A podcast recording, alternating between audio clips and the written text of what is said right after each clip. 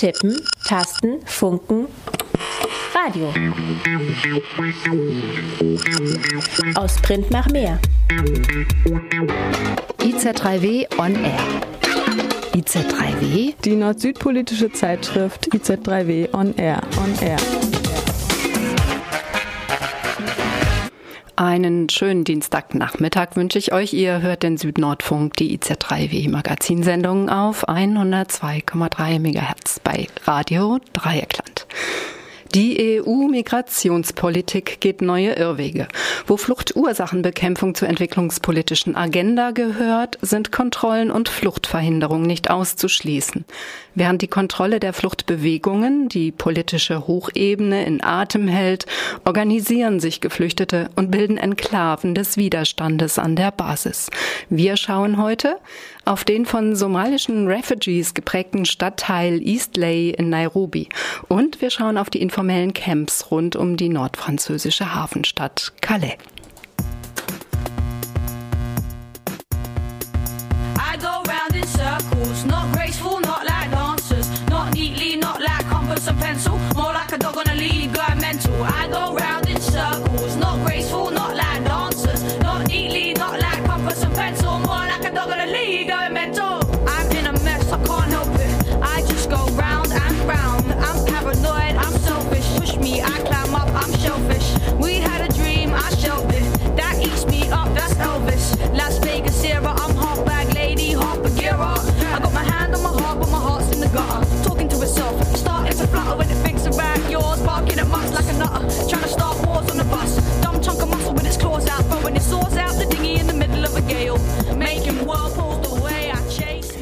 Die Terrorgewalt hat nicht nur in Europa zugenommen. In vielen Orten der Welt leben Menschen seit Jahren mit der Angst vor Übergriffen und Bombenattentaten, auch in Somalia und Kenia. Vor zwei Tagen rasten zwei Attentäter mit Autos voller Sprengstoff in den Hauptsitz der Kriminalpolizei in Mogadischu, der somalischen Hauptstadt. Nach Angaben des somalischen Ministeriums für innere Sicherheit wurden bei dem Angriff 13 Menschen getötet. Erst am Dienstag waren bei einem Doppelanschlag in der Nähe des internationalen Flughafens von Mogadischu mindestens 13 Menschen ums Leben gekommen. Hier befinden sich auch Gebäude der Vereinten Nationen und ein Stützpunkt der Militärmission der Afrikanischen Union in Somalia. Für die Anschläge verantwortlich ist die islamische Terrorgruppe Al-Shabaab. Sie wurde zwar vor fünf Jahren durch Regierungstruppen der kenianischen Armee und 22.000 Soldaten und Soldatinnen der Afrikanischen Union aus der Hauptstadt Mogadischu vertrieben. Doch die Terrormiliz kontrollieren nach wie vor einige ländliche Regionen und immer wieder dringen sie bis ins Zentrum von Mogadischu vor. Wir schauen gleich in einen Beitrag ins Nachbarland Kenia. Seit dem Sturz von Siad Barre 1991 sind rund eine halbe Million Somali nach Kenia gegangen.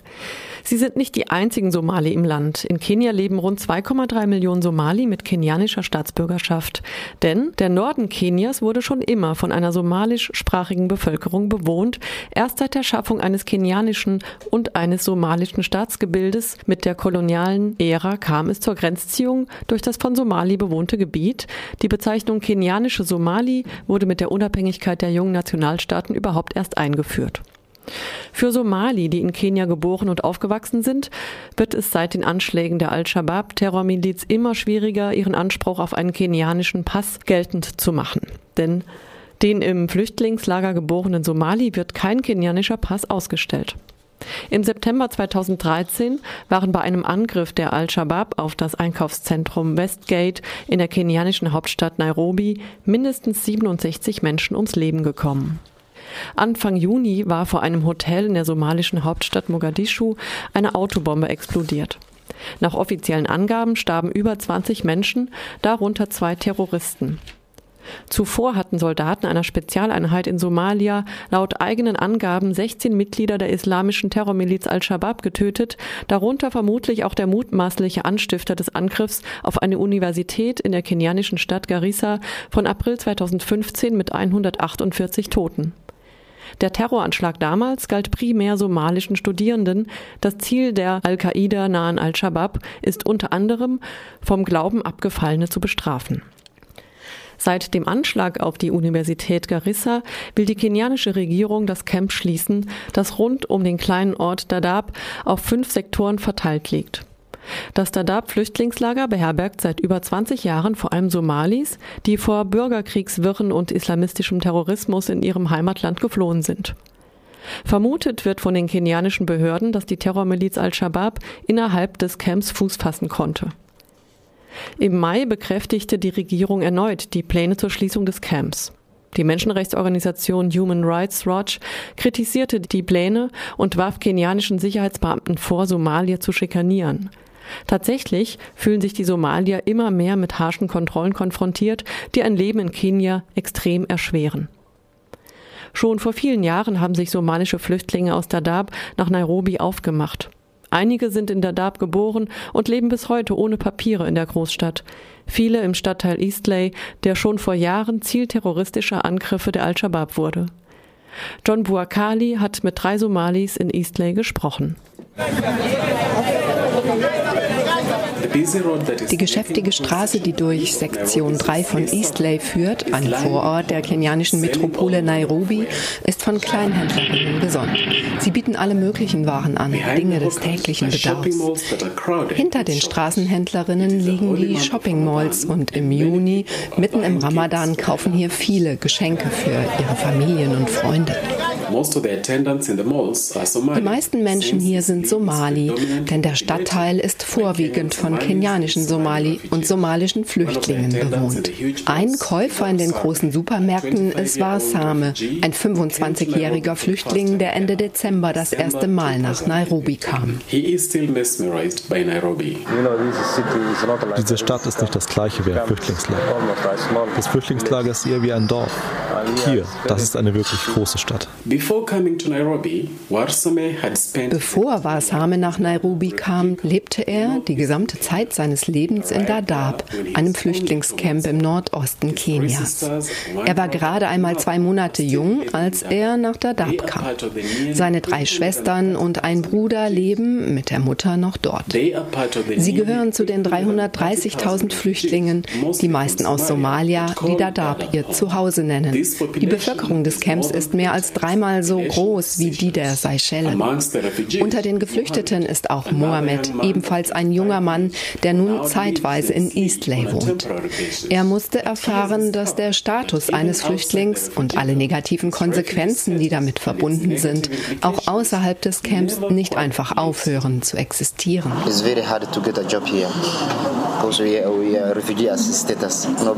Es ist sehr schwer, hier eine Arbeit zu finden, weil wir Flüchtlinge sind. Das ist unser Status. Niemand gibt dir damit einen Job. Sie wollen eine kenianische ID-Karte sehen, einen kenianischen Ausweis. Ich arbeite Ich bin einfach nur hier.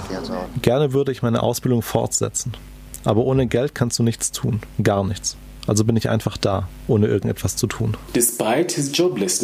Obwohl er in Eastley arbeitslos ist, hat Mohammed keine guten Erinnerungen an das Leben unter ständiger Kontrolle innerhalb des Flüchtlingscamps. Das Leben im Flüchtlingscamp ist sehr, sehr schwer. Wir sind in Dadaab bereits sehr jung zur Schule gegangen. Für uns wurde alles bezahlt. Die Schule, das Essen, alles wurde verteilt. Das Problem ist, dass du keinerlei Genehmigung Genehmigung bekommst, die Grenzen von Dadaab zu verlassen. Wenn du zum Beispiel etwas aus der Stadt brauchst, aus Garissa oder Nairobi, sagen sie dir einfach, dass du da nicht hingehen kannst, weil du ein Flüchtling bist.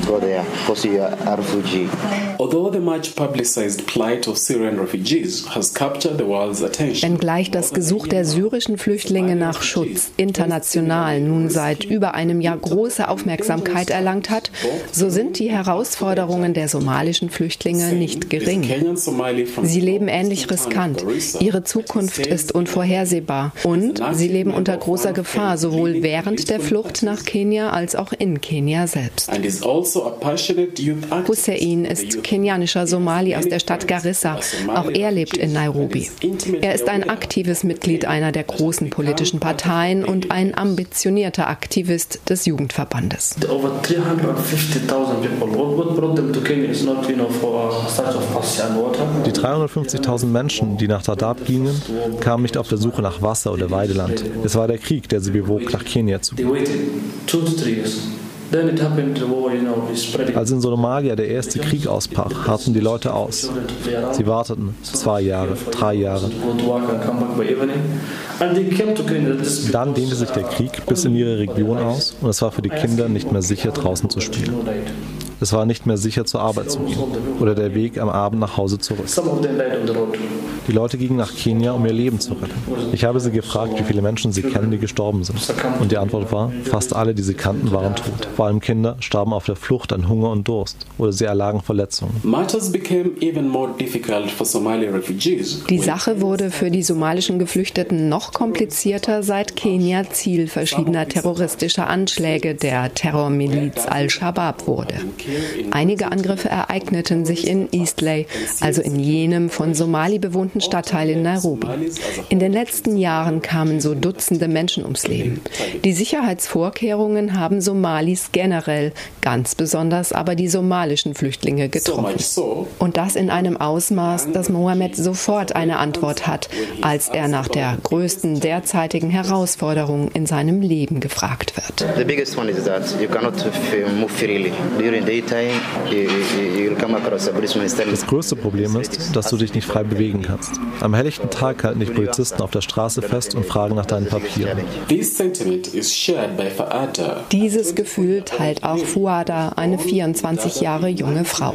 Sie wurde 1992 in Dadaab geboren. Nun lebt sie seit einem Jahr in Eastlake. Die meiste Zeit bin ich im Haus. Das ist kein Leben. Sobald ich das Haus verlasse, will die Polizei meinen Ausweis sehen. Von dieser Unvorhersehbarkeit und Willkür fühlt sich Fuada oft völlig überwältigt. So sehr, dass sie sich manchmal fragt, ob ein Leben in Somalia, das sie nicht kennt, nicht vielleicht doch besser wäre. Ich möchte eines Tages nach Somalia zurück, denn hier in Kenia habe ich keine Staatsbürgerschaft. Ich bin Flüchtling. Allerdings habe ich an Somalia keinerlei Erinnerung. Wenn meine Mutter davon spricht, wir sollten nach Somalia zurückkehren, gut, dann gehe ich. Hier habe ich keine Arbeit, keinen Ausweis. Was soll ich hier machen?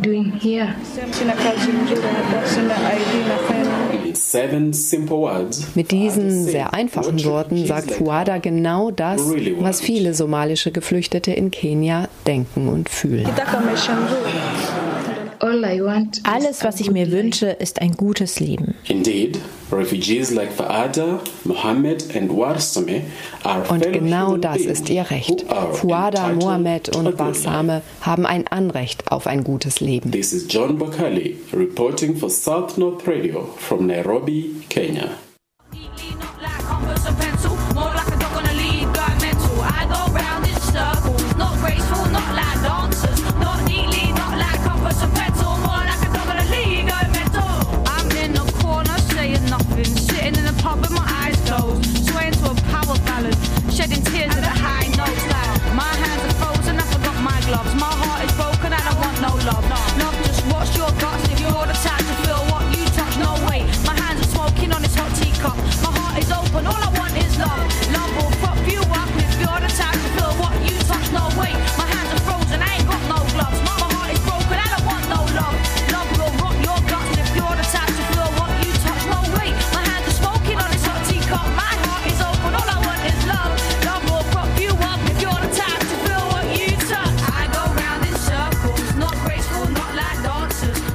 Der Song Circles von Kate Tempest. Ihr hört den Südnordfunk auf 102,3 Megahertz.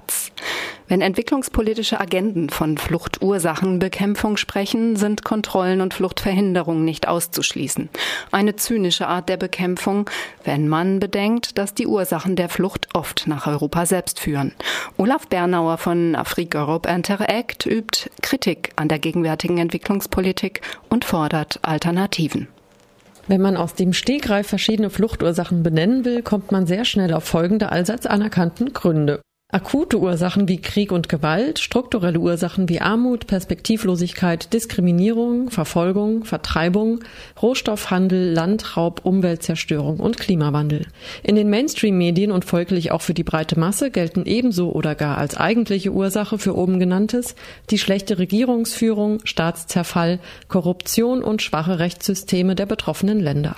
Das suggeriert, dass die Wurzel des Problems vorwiegend in den südlichen Regionen zu finden ist. Dieser Annahme widerspricht sehr scharf der Aktivist Olaf Bernauer. Er arbeitet ehrenamtlich für das transnationale Netzwerk Afrique Europe Interact, kurz AEI, das in West- und Nordafrika sowie in Europa aktiv ist. Diesen Begriff der Bekämpfung der Fluchtursachen, den versuchen wir ganz ausdrücklich äh, nicht zu benutzen, einfach deshalb, weil er einfach von der Gegenseite äh, auf eine ganz bestimmte Weise besetzt ist. Zum einen, äh, dass ja nicht wirklich Fluchtursachen bekämpft äh, werden, sondern dass Migration bekämpft wird.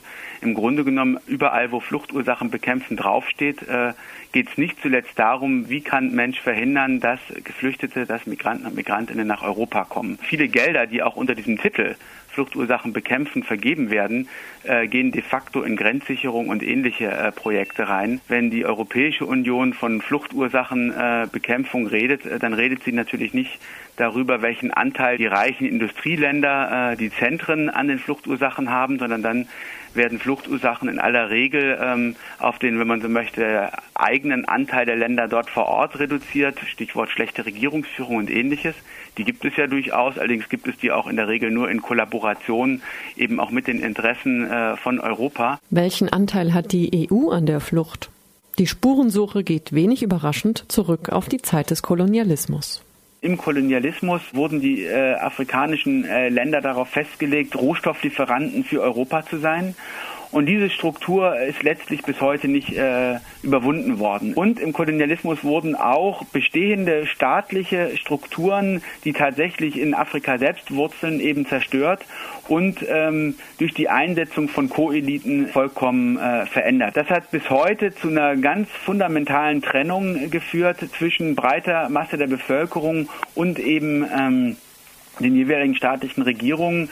Viele dieser Koeliten werden dann eben auch äh, in Frankreich äh, oder in England äh, ausgebildet und äh, haben im Grunde genommen äh, so einen äh, auch kolonialen Blick auf die breite Masse der Bevölkerung. Und darin kann man letztlich zwei ganz große Erbschaften des Kolonialismus sehen. Reduzierung der Wirtschaft auf die Produktion von Rohstoffen und eben Zerstörung von sozialer Struktur, von eigener Staatlichkeit, eigener Selbstverwaltung. Was die wirtschaftliche Seite anbelangt, gab es nach der Unabhängigkeit durchaus vielversprechende Ansätze. Importsubstitution nannten die gerade unabhängig gewordenen Länder den Versuch, kleine Industrien und Handwerk derart aufzubauen, dass sie von den häufig mit teuren Krediten bezahlten Importen von Fertigprodukten, deren Rohstoffe sie selber geliefert hatten, weniger abhängig sind. All das ist im Zuge der neoliberalen Strukturanpassungsprogramme seit Anfang der 80er Jahre in einer Kahlschlagspolitik zerstört worden. Dass äh, Europa ähm eben durch die Jahrzehnte bis in die Gegenwart mehr oder weniger auch grausame äh, Diktaturen, hochgradig autoritäre Regime immer wieder stützt, weil sie eben letztendlich europäischen Interessen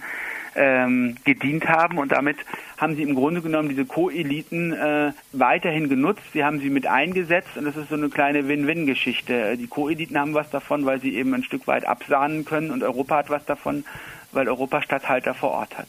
Europa ist für mich äh, Brandstifter und überhaupt nicht äh, Feuerwehr, wie sich Europa da im Slogan der Fluchtursachenbekämpfung äh, immer versucht, äh, selbst darzustellen. Die Spuren des Kolonialismus haften hartnäckig an den gegenwärtigen Beziehungen Europas mit afrikanischen Ländern. Die Wurzel des Problems liegt also nicht nur in den Herkunftsländern, sondern in Europa selbst. Eine der Antworten Europas auf Flucht und Migration ist Entwicklungszusammenarbeit. Auf der Webseite des Bundesministeriums für wirtschaftliche Zusammenarbeit, dem BMZ, ist zu lesen, Ziel der Entwicklungspolitik ist es, Armut und Strukturdefizite in den Entwicklungsländern nachhaltig zu bekämpfen.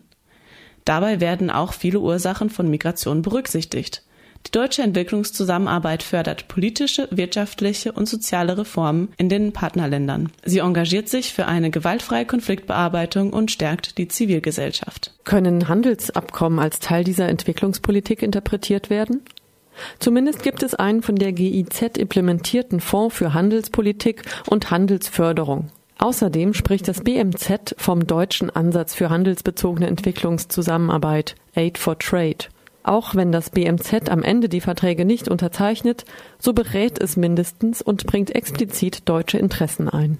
Im Moment äh, werden die Economic Partnership Agreements, die EPA, verhandelt. Das sind neue Freihandelsabkommen, die dann ab 2020 in Kraft treten sollen. Wenn die tatsächlich in Kraft treten würden, dann äh, wäre das ein neuer Zyklus an Zerstörung von dem, was es überhaupt noch da an ökonomischer Struktur gibt, weil nämlich dann die Märkte äh, für 90 Prozent aller Produkte aus der EU geöffnet werden sollen, obwohl nur 10 Prozent der afrikanischen Produkte als wettbewerbsfähig gelten. Es würde schon reichen, wenn Europa einfach das lässt, womit Europa die Struktur dort zerstört.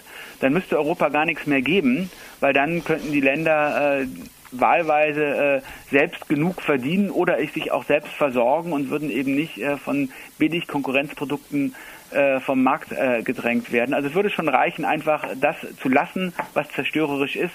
Dann wäre das schon sicherlich mehr als die halbe Miete. Die Auswirkungen der Entwicklungspolitik scheinen den vom BMZ dargestellten Zielen zu widersprechen. Es präsentieren sich mehr Zusammenhänge zwischen Flucht, Migration und Entwicklungspolitik. Das BMZ schreibt, die deutsche Entwicklungspolitik begreift Migration als Beitrag zur Entwicklung und setzt sich dafür ein, die damit verbundenen Risiken zu verringern. So setzt sich das BMZ für nationale und internationale Rahmenbedingungen für Migration ein, die auch den Bedürfnissen der armen Länder Rechnung tragen. Auch dies scheint widersprüchlich. Im Moment haben wir tatsächlich die Situation, dass äh, eben auf der einen Seite die zerstörerischen Prozesse von äh, ökonomischer Infrastruktur, dass die einfach ungebrochen weiterlaufen, sprich, dass immer weitere Fluchtursachen geschaffen werden, dass Europa aber gerade alles dafür tut, dass zukünftig deutlich weniger Leute aus den afrikanischen Ländern aufbrechen können, indem sie eben die Regierung, die afrikanischen Regierungen extrem unter Druck setzen, äh, auch indem sie ähm, die äh, Entwicklungszusammenarbeit als Erpressungsmittel benutzen, extrem unter Druck setzen, dass die sich bereit erklären, in der Migrationskontrolle zu kooperieren. Das ist unter anderem eine Anspielung auf die sogenannten Migrationspartnerschaften mit dem Ziel, den Migrationsdruck aus Afrika in die EU zu reduzieren und in möglichst kontrollierbare Bahnen zu bringen. Als Gegenleistung zahlt die EU Geld. Mit diesen Instrumenten, wie zum Beispiel dem Nothilfe-Treuhandfonds für Afrika, sollen die Kapazitäten vor Ort, unter anderem in den Bereichen Grenzkontrolle, Asyl, Bekämpfung der Schleuserkriminalität und Wiedereingliederung gestärkt werden. Im Fall der sogenannten irregulären Migration sollen Rückführungen durchgeführt werden. Es werden derart viele Programme, derart viele Sicherungs- und Grenzsicherungsprojekte gerade an den Start geschoben, dass man leider davon ausgehen muss, äh, dass das irgendwann durchaus wirken wird, beziehungsweise dass die Leute dadurch wie im Mittelmeer auf immer gefährlichere Ausweichrouten gezwungen werden, immer äh, clandestinere Wege jetzt auch durch die Wüste zurücklegen müssen, dass natürlich die Migration nicht nur teurer, sondern auch gefährlicher wird, dass die Todesraten auch in der Wüste steigen werden. Also insofern äh, findet hier auch ähm, eine ganz katastrophale Kombination aus fortgesetzt wirkenden Fluchtursachen äh, einerseits und eben andererseits äh, einer Migrationspolitik statt, die dann noch verhindern möchte, dass die Leute, die aufgrund dieser Fluchtursachen gehen müssen, äh, dass die nicht gehen können. Afrik Europe Interact möchte eine gerechte und selbstbestimmte Entwicklung. Keine hierarchische Zusammenarbeit wie das von der EU allseits beliebte Zuckerbrot- und Peitsche-Prinzip. Die Unterstützung vor Ort läuft in erster Linie ideell politisch, weniger finanziell. Obgleich die Organisation schon kleine Ziele erreichen konnte, bleibt das Hauptproblem die ökonomische Struktur zwischen Nord und Süd.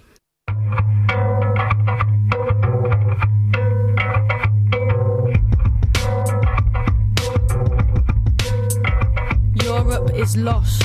America lost. London lost. Still we are clamoring victory. All that is meaningless rules. We have learnt nothing from history. The people are dead in their lifetimes, dazed in the shine of the streets. But look how the traffic's still moving. Systems too slick to stop working. Business is good and there's bands every night in the pubs and there's two for one drinks in the clubs and we scrubbed up well. Washed off the work and the stress and now all we want some excess. Better yet, a night to remember that we'll soon forget. All of the blood that was bled for these cities to grow, all of the bodies that fell, the roots that were dug from the earth so these games could be played. I see it tonight in the stains on my hands. The buildings are screaming. I can't ask for help though. Nobody knows me. Hostile, worried, lonely. We move in our packs, and these are the rights we were born to. Working and working so we can be all that we want, and dancing the drudgery of. But even the drugs have got boring. But sex is still good when you get it. To sleep, to dream, to keep the dream in reach, to eat your dream. Don't weep, don't scream, just keep it in, keep sleeping in. What am I gonna do to wake up?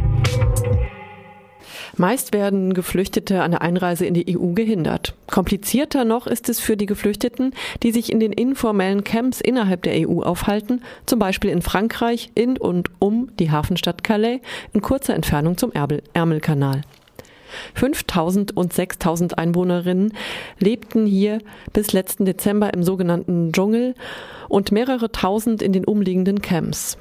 Vergangenen Februar kam es zur teilweisen Räumung des selbst errichteten Camps. Seither haben die dort verbliebenen Geflüchteten sich erneut organisiert. Ihr hört den Südnordfunk auf 102,3 MHz bei Radio Dreieckland und wir sprechen heute mit Anni über die Situation der Geflüchteten in Calais. Vorher gebe ich einen kurzen Abriss, was dort in ja circa den letzten sechs Monaten geschah. Für einen Großteil der dortigen Bevölkerung stellt der Jungle einen unerwünschten Brennpunkt dar. Viele bezeichnen ihn gar als Schandfleck. In der ersten Runde der französischen Nationalparlamentswahlen am 6. Dezember erhielt der Front National hier knapp die Hälfte aller Stimmen. Die konservative Bürgermeisterin Nathalie Bouchard wollte schon letzten Oktober mit der Armee den Jungle räumen lassen. Geschützt von einem Großaufgebot der Polizei rissen Arbeiter im südlichen südlichen Teil des Lagers dann Ende Februar circa 20 der von den Flüchtlingen errichteten Hütten ab. Die Geflüchteten hatten gerichtlich erwirkt, dass die Gemeinschaftsräume nicht abgerissen werden dürfen. In diesem Teil des Lagers lebten nach Angaben der Behörden etwa 1000 Menschen, Hilfsorganisationen hingegen zählten ca. 3500 Menschen. Bei der Räumung wurden 287 Personen festgenommen, 135 Minderjährige. In einer Pressekonferenz erklärte Eric Besson, der französische Minister für Immigration und nationale Identität, er habe ein Zeichen gesetzt gegen Schlepper und Menschenhandel. Anni, ich freue mich sehr, dass du heute bei uns im Studio bist und den Weg hierher gefunden hast. Hallo. Erzähl doch mal, wie die Situation und zwar speziell die Wohnbedingungen seit der Räumung in dem Camp aussehen. Ich war das erste Mal zwei Wochen dort, aber nicht im Jungle von Calais, also auch, aber in einem anderen, auch sehr großen mit ca. 3000 Menschen in Dunkirk. Jetzt nach der Räumung ist es so, dass die meisten Menschen natürlich trotzdem noch da sind. Sie sind nur auf den Nordteil verteilt, wodurch es da viel enger wird und es natürlich auch zu mehr Konflikten kommt, weil einfach kaum Platz da ist. Das Ziel der französischen Regierung war ja so ein bisschen, dass sie umziehen dann in das offizielle Camp, was auf demselben Gelände ist. Vielleicht nochmal kurz, das Gelände, auf dem sich das, der Jungle befindet, ist ein Saveso-Gebiet. Also in der Umgebung gibt es Großindustrien. Das heißt, da war mal eine Müllkippe und es ist eigentlich verseuchtes Gebiet. Also da dürften gar keine Menschen leben. Und dort hat jetzt die französische Regierung auch ein offizielles Containercamp errichtet, wohin sie die Leute eigentlich gerne umsiedeln möchten, das aber innerhalb des Jungles eingezäunt, man kommt nicht rein, nur mit Fingerabdrücken, die Leute müssen eben ihre Fingerabdrücke abgeben. Deshalb wollen viele nicht dorthin, bezeichnen es auch als äh, Gefängnis oder sind sich auch unklar darüber, also was dann mit ihnen passiert. Es sind trotzdem jetzt einige eingezogen, weil es einfach keine anderen Möglichkeiten gibt. Es gab ja vorher in Calais, also vor 2009, ja viele verschiedene Squads und Häuser, wo Leute gewohnt haben und auch verschiedene Jungles. Die gibt es auch immer noch im Landesinneren ein bisschen mehr, weg von der Küste. Aber jetzt hat eigentlich die Stadt das so konzentriert auf den Jungle, wo die Leute jetzt sind. Die Leute dort sprechen oft so von von dem größten Ghetto Europas, was es, was es noch so gibt. Das hört sich nach einem Zugriff und nach erweiterten Kontrollmöglichkeiten der jeweils Geflüchteten, die dort leben, an. Es ist interessant, weil tatsächlich ja innerhalb des Jungles, es ist ja schon ein sehr großes Gebiet, obwohl der Südteil eben geräumt wurde. Es gibt dort Shops, es gibt dort eben Kirchen. Es ist eigentlich ein Gebiet, was nicht staatlich reguliert wird, aber drumherum steht halt immer Polizei, die halt auch teilweise kontrollieren, wer geht rein, wer geht raus, teilweise die Leute auch hindern, raus oder rein zu gehen und eigentlich so die Kontrolle außenrum ganz stark ist. Also da ist der Staat auf jeden Fall präsent, aber innerhalb des Camps nicht. Und die Autobahn geht da sofort vorbei und da gibt's auch öfter Blockaden eben von Leuten, die die Autobahn blockieren, um dann in Lastwagen zu kommen. Das heißt, nicht alle sind auch organisiert mit Schmugglern oder so. Also es gibt auch durchaus einige, die das selbst machen, also die sich selbst in Gruppen zusammenfinden und dann so versuchen, in Lastwagen zu gelangen und über die Grenze zu kommen. Nochmal zur Situation in den Camps, den Wohnen und Lebensbedingungen in den Camps. Was sind dir da für Bilder in Erinnerung? Es ist so, es gibt viele einfache Holzhütten, die gebaut wurden mit äh, Hilfe von vor allen Dingen britischen kleinen NGOs. Es ist allerdings verboten, Baumaterialien auf das Gelände zu bringen. Das heißt, das wird von der Polizei außenrum kontrolliert. Das ist immer ziemlich schwierig. Mal geht's, mal geht's nicht. Ähm, die Leute teilen sich häufig so eine kleine Hütte. Es gibt eben keine sanitären Anlagen. Es gibt so ein paar Dixie-Klos, die fürchterlich riechen. Ähm, jetzt, wenn schönes Wetter ist, dann, dann geht so ein bisschen. Im Winter stelle ich es mir ziemlich schwierig vor. Es, es gibt sehr viele Gemeinschaftsplätze. Also es ist nicht so, dass die Leute einfach da für sich leben, sondern das ist auch so das Schöne eigentlich die Leute machen es sich teilweise auch den Umständen entsprechend so gut wie möglich. Also sie versuchen so das Beste daraus zu machen. Ja, wenn man Bilder vergleicht, die man so in den Medien sieht über das Jungle Camp und äh, Camps, sei es in Dadaab, das ist das größte mhm. weltweit im Norden von Kenia, dann auch im Südsudan oder auch in Jordanien, wo sehr viele syrische Geflüchtete zurzeit leben, dann sehen dort die Lebensbedingungen eigentlich oder die Unterbringungsbedingungen eigentlich wesentlich besser besser aus, wie das jetzt in einem Camp mitten in Europa an der nordfranzösischen Küste der Fall ist. Ich frage mich da, wie gehen die Behörden damit um? Also ist denen das egal? Wie reagieren die darauf? Woher kommt diese Ignoranz? Also es ist ja so, dass es da bis 2002 ähm, bei St. Gat, das ist der Eingang zum Eurotunnel, da gab es ein Camp, was von Ärzte ohne Grenzen geleitet wurde vom französischen Roten Kreuz, wo sich die Leute nicht registrieren mussten. Und das wurde gebaut ursprünglich für ähm, Menschen, die aus dem Kosovo, also in, de in dem Konflikt geflohen sind und eben nach England wollten. Und da waren die Umstände wohl besser, aber aufgrund der Verhandlungen mit England sollte das dann geschlossen werden. Also ganz einfache Lösung. Da sind Menschen, wir wollen die Menschen nicht in England haben. Da ist ein Camp, Frankreich begünstigt es dadurch, hat England immer gesagt, so dass die Leute dorthin kommen und ihnen sozusagen dann die Flucht erleichtern. Und dann war die einfache Lösung, wir schließen einfach das Camp. Die Leute sind natürlich nicht weg. Also das war im November, die Leute sind einfach auf der Straße gelandet, es wurde geschlossen, ein paar wurden auch nach England aufgenommen. Ähm, und daraufhin hat sich dann sozusagen so die ersten damals vor allen Dingen französischen Organisationen gebildet, die versucht haben, irgendwie zu kochen und das Nötigste irgendwie zur Versorgung beizuschaffen. dann ist so der erste Jungle entstanden. Und es kamen immer mehr Leute. Ähm, das Problem ist eben, dass die Leute, die dort sind, sich nicht registrieren wollen. Also sie geben ihre Fingerabdrücke nicht ab. Und deshalb ist es in der EU und das ist außerhalb der EU eben anders, wo sich dann auch andere Hilfsorganisationen dafür verantwortlich fühlen. Aber in der EU ist es dann eben sozusagen nicht machbar, dass Leute ihre Identität nicht preisgeben wollen oder äh, selbst entscheiden möchten, wo sie hingehen. Und deshalb kümmert sich da auch nicht wirklich eine, eine große NGO drum. Was bedeutet denn jetzt möglicherweise der Brexit, der jetzt tatsächlich beschlossene, aber noch lange nicht umgesetzte Ausstieg von Großbritannien aus der Europäischen Union? Was wird dort befürchtet, sowohl von staatlicher, behördlicher Seite als auch vielleicht von der Seite der Geflüchteten? Naja, es könnte ähm, bedeuten, dass diese vorgezogenen Grenzkontrollen wegfallen.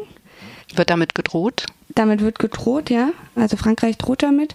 Das war auch, soweit ich weiß, in den Medien wirklich so betitelt von, naja, wenn das passieren wird, dann werdet ihr Calais in England haben. Also dann werden die Camps einfach umziehen. Es ist ja tatsächlich so, und das ist das Besondere an der Situation, dass sich die Grenzen von England eben verschoben haben ins Landesinnere von Frankreich. Also dass an den Bahnhöfen des Eurostars schon Kontrollen gemacht werden, an den Fährhäfen und deshalb diese Situation entsteht. So, und da gab es immer wieder Proteste eben ja auch, also Leute, die große Gruppen, die in den, in den Tunnel gegangen sind und versucht haben, zu Fuß nach England zu gelangen. Es gab eine große Demonstration in Calais im Januar, wo auch einige, sehr viele, ich glaube circa 2000 Aktivisten und Geflüchtete eben auch eine Fähre besetzt haben, die Zäune einfach eingerissen haben.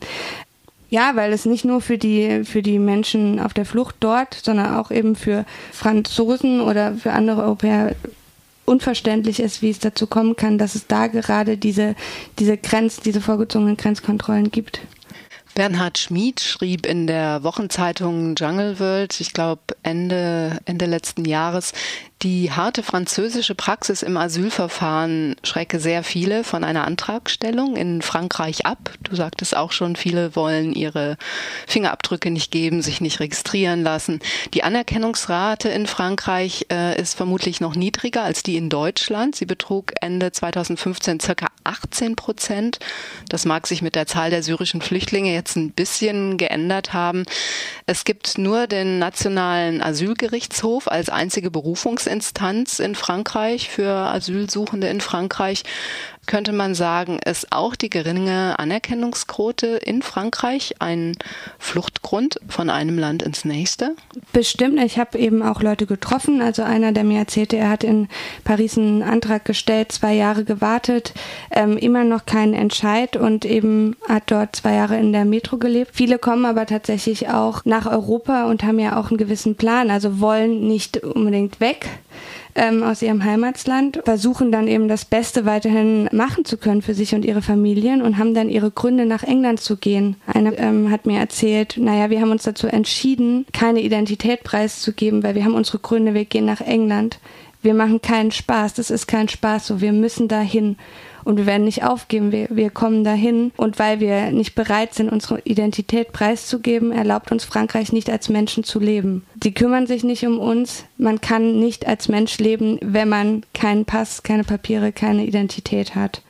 to your preteen's bedroom. Glass ceiling, no headroom. Half a generation live beneath the breadline. Oh, but it's happy hour on the high street. Friday night treat. All oh, went fine till that kid got lost in the last bar. Place went nuts. You can all I can't stand them. Mostly I mind my own business. They're only coming over here to get rich. It's a sickness. England, England, patriotism. And you wonder why kids want to die for religion. It goes work all your life for a pittance. Maybe you'll make it to manager. Pray for a raise. Cross the bay's days off on your beach, babe. Calendar. The anarchists are desperate for something to smash. Scandalous pictures of fashionable rappers in glamorous magazines. Who's dating who? Political cash in an envelope. Caught sniffing lines off of prostitutes, Now it's back to the House of Lords with slap wrists. They adopt kids who fuck their heads of dead pigs. But him in the hoodie with a couple of spliffs, jail him, he's the criminal. Jail him, he's the criminal. It's the board of it all generation. The product of product placement and manipulation. Shoot 'em up brutal. Duty of care. Come on, new shoes, beautiful hair. Bullshit. Saccharine ballads and selfies and selfies and selfies. And here's me outside the palace of me. Constructed self and psychosis. Meanwhile, the people were dead in their droves. And no, nobody noticed. Well, some of them noticed. You could tell by the emoji they posted. Sleep like a gloved hand covers our eyes. The lights are so nice and bright and let's dream. But some of us are stuck like stones in a slipstream. Europe is Lost hieß der Song von Kate Tempest. François Romillon Tamak, Migrant aus Kamerun und Mitbegründer der Selbsthilfeorganisation Arakem in Mali, Association des Refoulés d'Afrique Centrale au Mali, kennt die Flucht von beiden Seiten, als Flüchtling und als Helfer. Inzwischen ist er als Migrationsberater tätig. Mit ihm sprach Lotte Kube. Hey! Mr. Flavor Party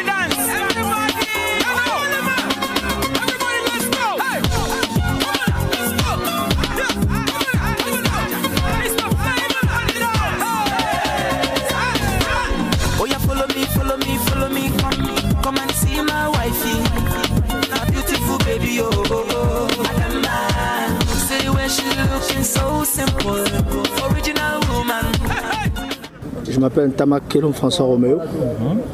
Je joue au poste de défenseur central de milieu défensif. J'ai 25 ans. Et voilà, j'aspire aussi au professionnalisme comme tous mes aînés. J'ai joué la saison dernière en CFA2 en France euh, à Auch Football Club. Et cette année, je suis joueur de Vic Fezensac, toujours en France, dans le sud-est de la France, en DHR. Et voilà, mon rêve, c'est de pouvoir intégrer aussi un championnat pour pouvoir être professionnel.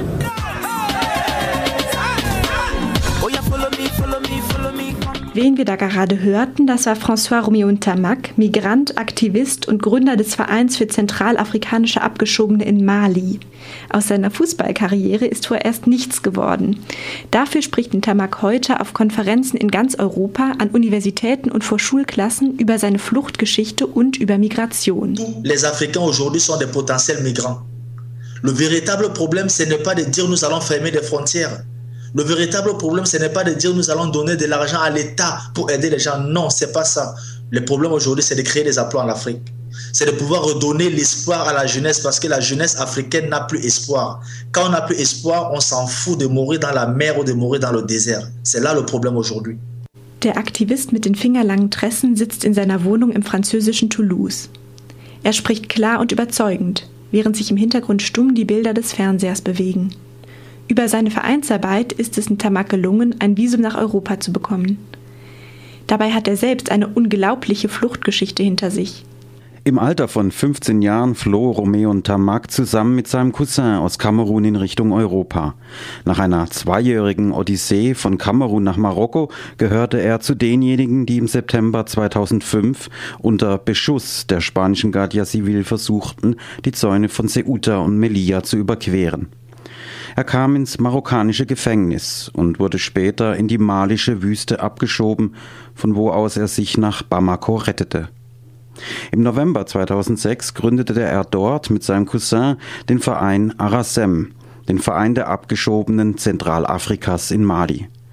Arasem betreibt ein Aufnahmezentrum, in dem Abgeschobene aller Herkunftsländer eine erste Unterkunft finden, Essen, neue Kleidung und psychologischen Beistand bekommen. DJ Mano Mano presente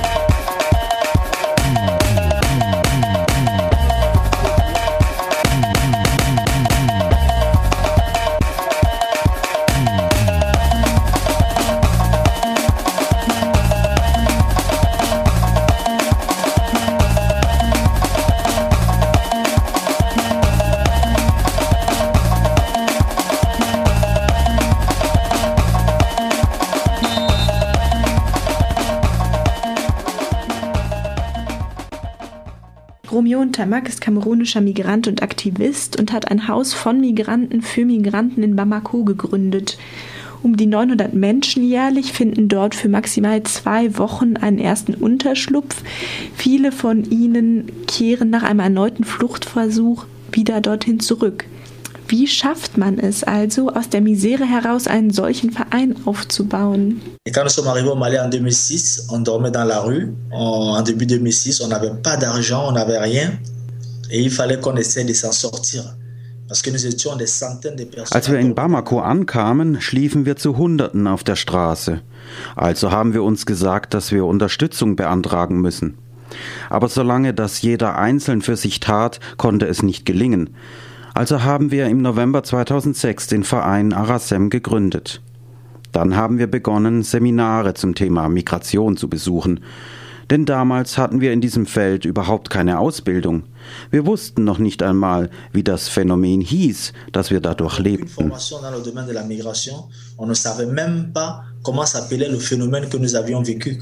Voilà, c'est comme ça que j'ai eu la chance de participer à un forum au Sénégal envoyé par la Caritas Mali. Auf seinem ersten Seminar im Senegal knüpfte Tamak Kontakte zu einer österreichischen Hilfsorganisation und erhielt ein Startguthaben von 500 Euro. Damit konnte die erste medizinische Versorgung der Migranten bezahlt werden, die in einer provisorischen Unterkunft Platz gefunden hatten. Nach und nach gelang es ihm, weitere Förderer zu gewinnen. So konnte ein Haus angemietet, Kleidung und Verpflegung zur Verfügung gestellt werden.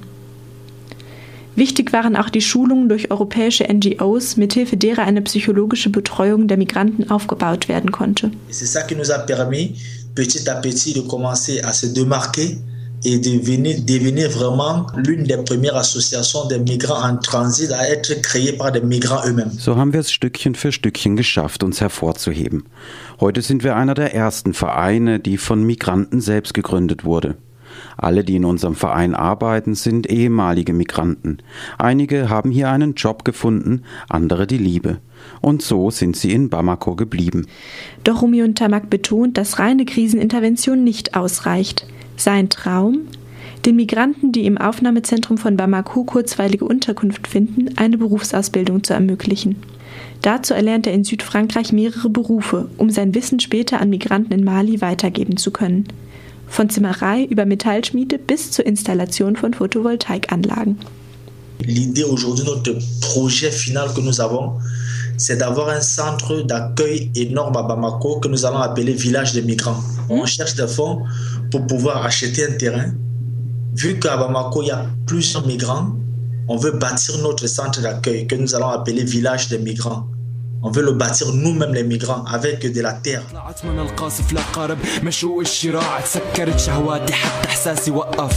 لما شفت نسوان بتغرق قلبي وقتها تشقف صار التفكير محدود بشخص نسيت. كل الناس صعب تشوف ابنك يغرق وبإيده زقف. كان الموج أقوى من جسد. فيني هزيل لما بلش يعلى الموج والطريق لسه طويل. ربي ارحم شعب ضعيف قبل فوت أوانا. ما ضل بإيدي غير أدعي ربي ما ينسان بلشت أنفاسي تنقطع والمشهد عم يروح. نفس الدقايق شعبي كان مجبر بالنزوح. فجأة تخيلت قدامي الشام صبني صداع سلمت أجزاء Wir kommen zu unserem letzten Beitrag. Wir gehen jetzt nach Armenien. Die Anerkennung des Genozids an den Armenierinnen im Osmanischen Reich 1915 ist längst weit mehr als eine rechtliche oder gar nur moralische Frage. Die Karte wird gern gezogen, wenn es um ganz andere Fragen auf der internationalen Bühne geht, insbesondere im Verhältnis zur Türkei. Von der armenischen Politik genauso wie von Europa oder den USA. Das jedenfalls meint Richard Giragossian, Direktor des Regional Studies Center in Jerewan. Goa Sharoyan hat ihn gefragt, ob die armenische Regierung den Genozid für eigene politische Interessen missbraucht. What we see is the Armenian genocide issue being much more the dominant or even sole issue for the Armenian diaspora, not for the Armenian state itself. Der Genozid ist in der Diaspora ein größeres Thema als für den armenischen Staat selbst, wenn nicht das einzige. Im Gegenteil, die armenische Regierung verfolgt eine Politik, die explizit nicht an Voraussetzungen geknüpft ist, auch nach den kürzlichen Aktivitäten zur Anerkennung des Genozids. Das heißt, die Bemühungen, die Beziehungen zwischen Armenien und der Türkei zu normalisieren, sind nicht an vorzeigbare Fortschritte des Genozidthemas geknüpft. Es gibt also eine echte Spaltung zwischen der Regierungspolitik und der armenischen Diaspora, die ihre eigene Identität ausschließlich über die Anerkennung des Genozids definiert und verteidigt. defended by the issue of genocide recognition.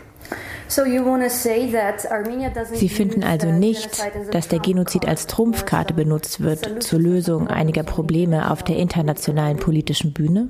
No, I wouldn't say I wouldn't say the Armenian government is responsible for directing or directly using genocide recognition. Nein, ich würde nicht sagen, dass die armenische Regierung den Genozid explizit international als Druckmittel einsetzt. Trotzdem zögert die Regierung nie, den Genozid zu missbrauchen, indem sie die Bemühungen der armenischen Diaspora um Anerkennung des Genozids immer wieder fördert und so ihre Position in der Außenpolitik und der Diplomatie stärkt. Anders als zum Beispiel Frankreich und Deutschland, die den Genozid häufig benutzt haben, um der Türkei eins reinzuwürgen, hat die armenische Regierung das so nie gemacht. Das halte ich für problematisch politisch, weil die Tatsache, dass Außenstehende diese moralische Frage einfach als politische Waffe einsetzen, letztlich die Bedeutung des Genozids schwächt. Moral case or argument of the historical accuracy of the Armenian genocide as simply a political weapon, it weakens the standing and significance of the Armenian genocide itself. So, do you think Armenian government somehow uses this Und meinen Sie, dass Armenien diese Selbstviktimisierung, die mit dem Genozid einhergeht, auch dafür benutzt, um von innenpolitischen Problemen abzulenken? Yes, I do. The Armenian government, in terms of foreign policy, has generally been able to leverage Uh, developments or initiatives on genocide recognition from the diaspora to strengthen our Ja, auf jeden Fall. Die armenische Regierung konnte Entwicklungen und Initiativen der Diaspora zur Anerkennung des Genozids voranbringen und so die Verhandlungsmacht mit der Türkei stärken. Das ist gut und normal. Andererseits muss man feststellen, dass die Regierung den Genozid benutzt, um die Aufmerksamkeit der Diaspora von anderen Dingen abzulenken. Der schlechten ökonomischen Entwicklung und der Armut in Armenien, fehlenden Demokratisierungsprozessen und unzulänglichem Schutz der Menschenrechte. In diesem Sinne macht sich die armenische Regierung des Missbrauchs des Genozids schuldig. Die Diaspora selbst ist aber auch viel zu leichtgläubig und beeinflussbar und kann so sehr leicht in ihrer Einpunktpolitik missbraucht werden. However, uh, the diaspora is also far too gullible and far too susceptible to being used by the Armenian government on a one issue agenda. Wie beeinflussen denn die Interessen anderer Länder die internationale Anerkennung des Genozids? They have direct impact in terms of too often the genocide issue wie gesagt, wurde der Genozid häufig als Druckmittel gegen die Türkei eingesetzt. Das französische und schwedische Parlament, auch der US-Kongress haben das Thema des Genozids dadurch eigentlich gefährdet, weil seine moralische Bedeutung und historische Glaubwürdigkeit verbessert wurden.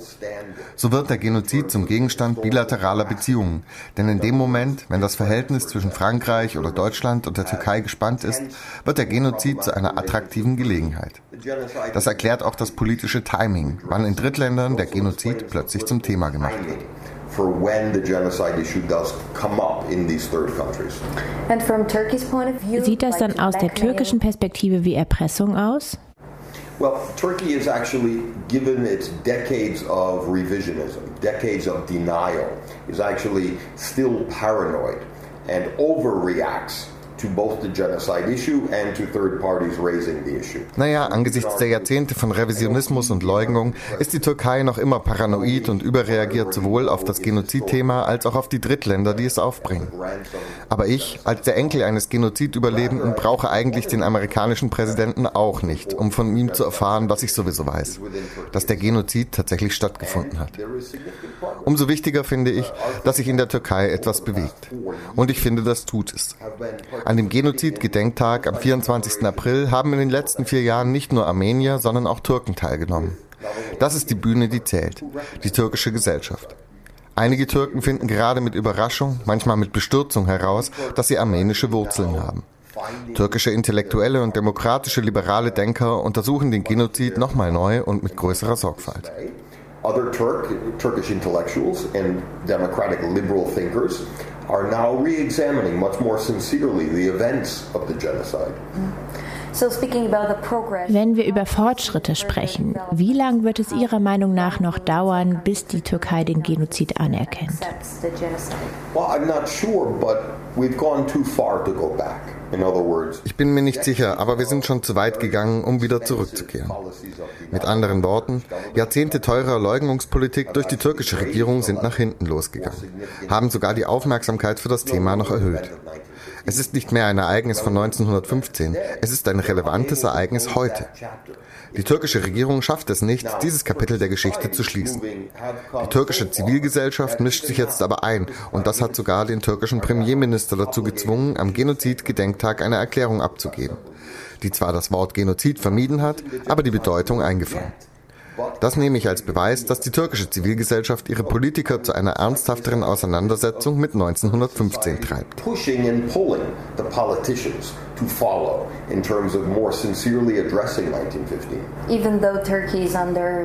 Auch unter der etwas groben Führung von Erdogan? Yes and no. I mean, Erdogan is very much a, a reckless populist politician. Ja und nein. Erdogan ist ein waghalsiger und populistischer Politiker, der alles tut, um an der Macht zu bleiben. Andererseits hat er sich öffentlich in seiner Zeit als Premierminister für das Leid und den Kummer des armenischen Volkes entschuldigt. Das war zwar nicht genug, hat aber dazu beigetragen, den Diskurs in die richtige Richtung zu bewegen.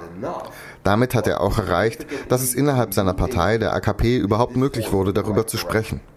Und das wiederum hat eine größere Freiheit in den Medien nach sich gezogen, den Genozid zu thematisieren. Auch wenn wir selbst in der Türkei publizieren, müssen wir nicht mehr vom vermeintlichen Genozid sprechen. Das wird nicht mehr in Frage gestellt. It's not a problem. Mm-hmm. Nor when we publish in Turkey, it's no longer the alleged genocide. Mm-hmm. It's no longer in quotations. Mm-hmm. I mean, this is significant. Uh, uh, uh, in Frankreich gibt es einen Gesetzesentwurf, der die Leugnung des Genozids unter Strafe stellen will. Was halten Sie davon? Verletzt das die Meinungsfreiheit?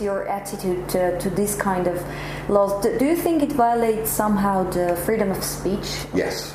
In other words, my opinion may not be very popular, but I believe it's a dangerous precedent.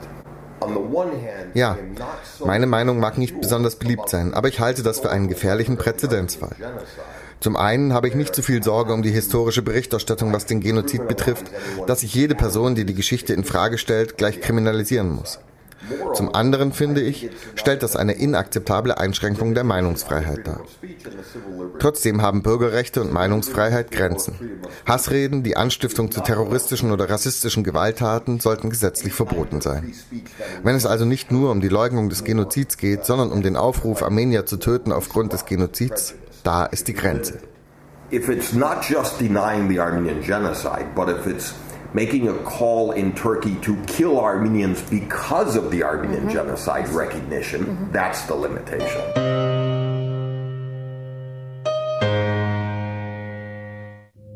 لاجئ من موتي طالع باحث عموت مغلف أحلامي بحفلة دم ما فيها أي صوت. حامل كفن كرامة بعيوني في صورة هجرة مش شايف وامد ببلادي أملني أعيش لبكرة. اختلفت الطوائف زي ما شايف ليش نخاف مجتمع عربي اتفق على مبدأ الخلاف. طالب حقوقي طالع متحمل كل العواقب. واقف بستنى حلمي اللي الرسم عشان تقارب عندي نقص احتواء صابني فوبيا Goha Sharoyan sprach mit dem Direktor des Regional Studies Center in Jerewan an Richard Giragossian über die Bedeutung des Genozids an den Armeniern 1915 für die internationale Politik heute. Währenddessen ist die politische Situation aktuell in Armenien mehr als angespannt. Seit Mitte Juli halten RegierungsgegnerInnen acht Geiseln in einer Polizeistation fest, um den Rücktritt von Präsident Yersh Sargsyan und die Freilassung der Oppositionsführer zu erzwingen. Täglich gehen tausende Regierungsgegnerinnen auf die Straße. Verhaftungen stehen auf der Tagesordnung und die Polizei setzt Schlagstöcke, Rauchbomben und Blendgranaten gegen die DemonstrantInnen ein. Laut der russischen Nachrichtenagentur Interfax seien auch 15 JournalistInnen verprügelt und durch Blendgranaten verletzt worden. Im nächsten Südnordfunk hört ihr einen Beitrag über die Situation von JournalistInnen, die auch schon vor den Protesten mehr als schwierig war.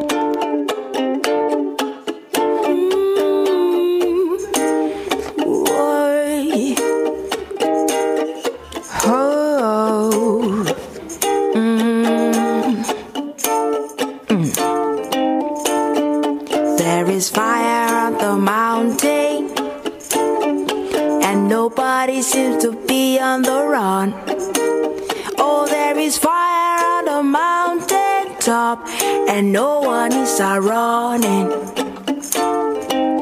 I wake up in the morning, tell you what I see on my TV screen. I see the blood of an innocent child. Ihr hört Asha Fire on the Mountain. Now I'm out my window.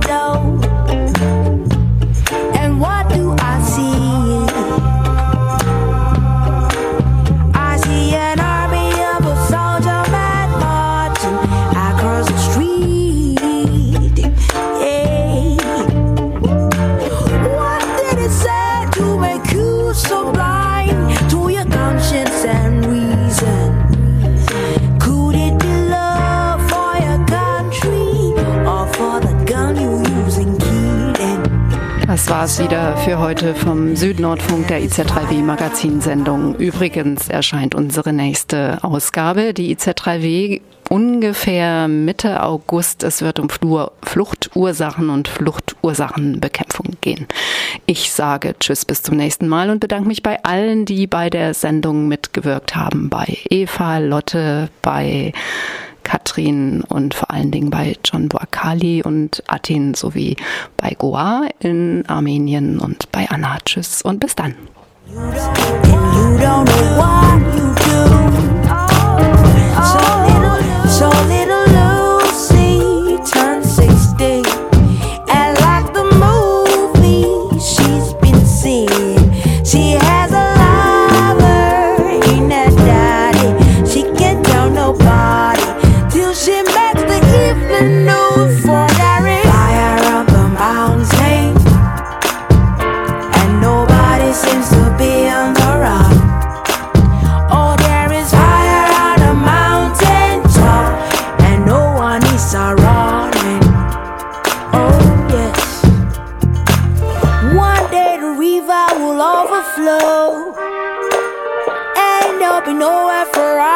Go. And we will run, run, wishing we had put out the fire.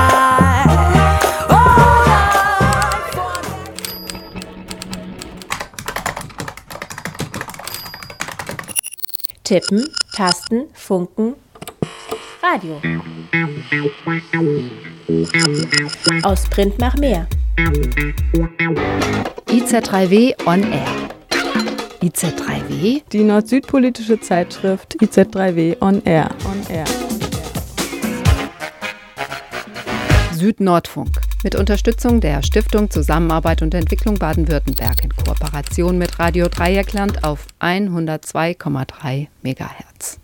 Podcast auf iz3w.org und rdl.de.